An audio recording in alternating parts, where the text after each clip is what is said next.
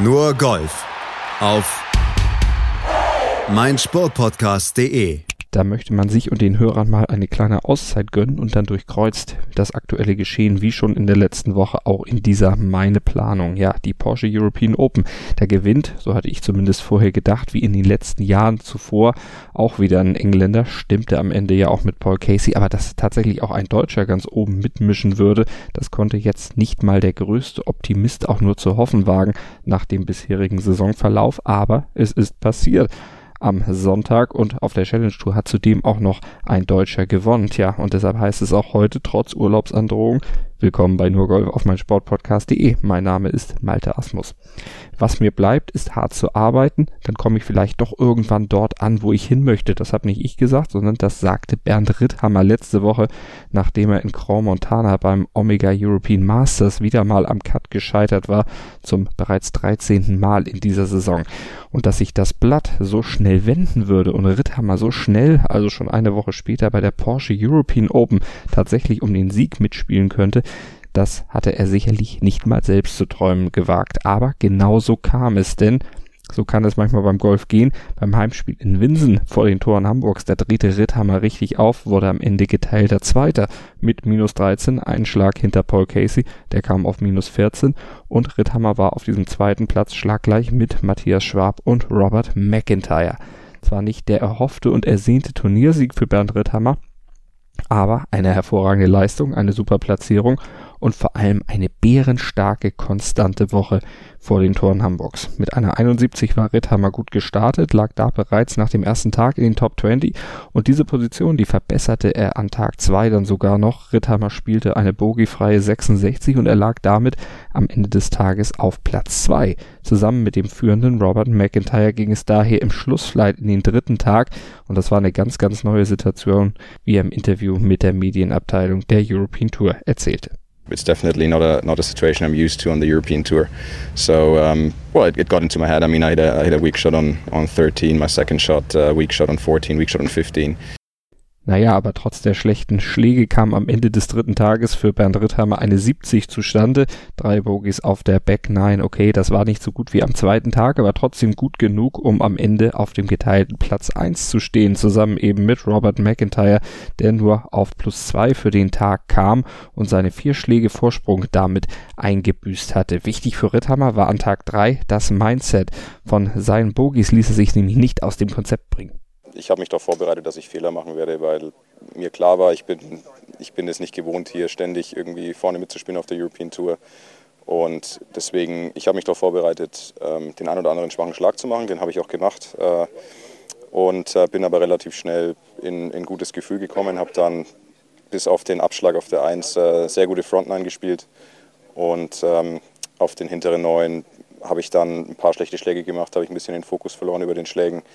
Und äh, ja, musste mich dann die letzten Löcher schon zusammenreißen äh, und den Fokus wieder finden. Und es ist mir halbwegs gelungen, aber es ist eine Challenge. Aber wie gesagt, ich denke, Antizipation ist, äh, ist ein Riesenpunkt, ähm, den ich für morgen auch wieder vorbereiten muss. Und das gipfelte dann in der Hoffnung von Ritthammer für Tag 4 noch einmal ähnlich operieren zu können, wie auch an Tag 3. Copy-Paste tomorrow.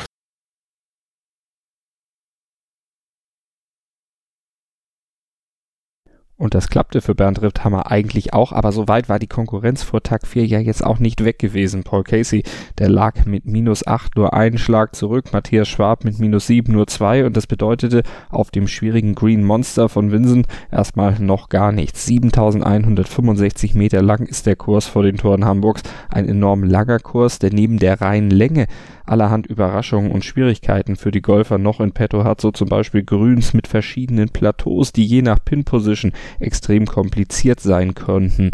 Und das wirkte sich hier schnell auf den Score aus, sowohl auf der ersten, auf der zweiten als auch auf der dritten Runde. Und gerade am Moving Day hatte man das ja am Beispiel McIntyre dann auch gesehen, wie so ein Score plötzlich mal nach unten rutschen kann. Und so bot dann auch Tag 4 bis zum letzten Loch ein wirklich spannendes Finish.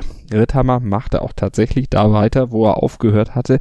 Er brach an Tag 4 zwar nicht ein, spielte mit 68 seine zweitbeste Turnierrunde sogar, leistete sich an der 11 nur ein Bogey, aber das war am Ende zu viel, denn Paul Casey, der drehte seinerseits auf, drei Birdies auf der Front 9, drei weitere auf der Back 9, keine Bogies und damit hatte er am Ende den Turniersieg in der Tasche. Er hatte nämlich seine ganze Erfahrung aus bisher 13 Turniersiegen auf der European Tour ausspielen können.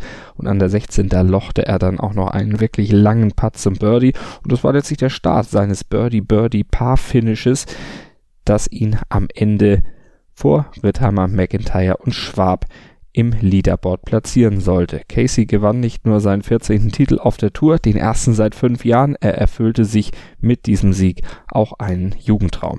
Paul, back in 1991, you volunteered at the European Open. Now you're holding the trophy, or will be shortly holding the trophy. Just describe your emotions for me. Um, that's been a long time, isn't it? Um, no, very cool. I, I, get emotional every victory, but um, this year's been so fantastic. I'm slightly, uh, I'm slightly chuckling, slightly gutted that Johnny Longsocks isn't here. John McLaren isn't here with me, but um, uh, this is a incredibly uh, prestigious, you know, trophy that's been, as you said, it's um, it's got a lot of history to it on the European Tour. So uh, I'm over the moon. I see it to my left. Um, I'm so happy to be Porsche European Open champion.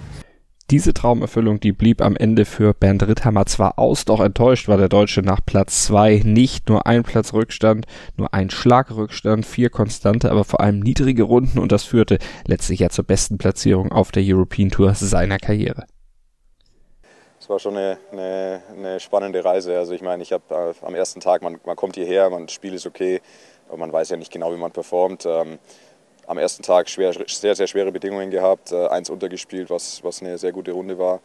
Dann am zweiten Tag äh, bin, ich, bin ich eigentlich heiß gelaufen, habe super Schläge gemacht, mega gut gepattet am Ende. Und äh, ja, hatte mich dann auf dem zweiten Platz vorgespielt und das war natürlich ein bisschen der Startschuss fürs Wochenende. Und jetzt habe ich äh, habe ich zwei Tage, zwei Finalflights hinter mir äh, mit Rob McIntyre, äh, wahnsinnig guter Spieler auch.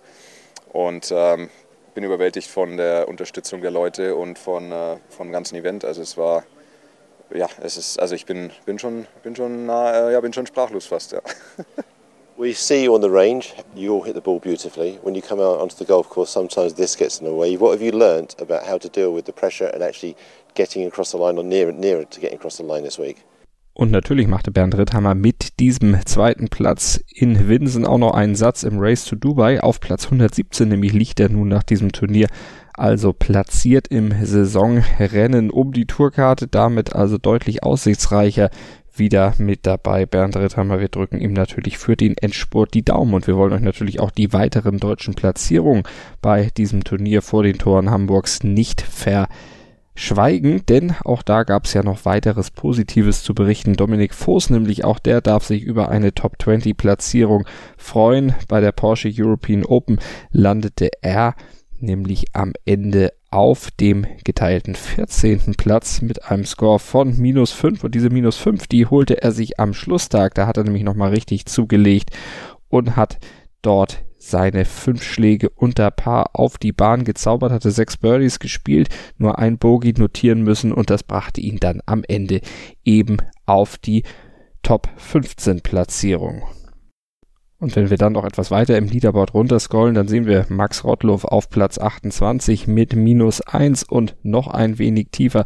Da liegt Mark Hammer, der Amateur, auf Platz 46, co-platziert mit plus 2, unter anderem mit einem der Zugpferde dieses Turniers. Sander Schoffley, der wurde ja aus den USA extra eingekauft für die Porsche European Open und der teilt sich am Ende diesen Platz also mit Mark Hammer und mit Rory Sabatini zum Beispiel. Diese beiden um sie mal rauszuheben, schlaggleich platziert mit unserem deutschen Amateur und auf Platz 60 Alexander Knappe.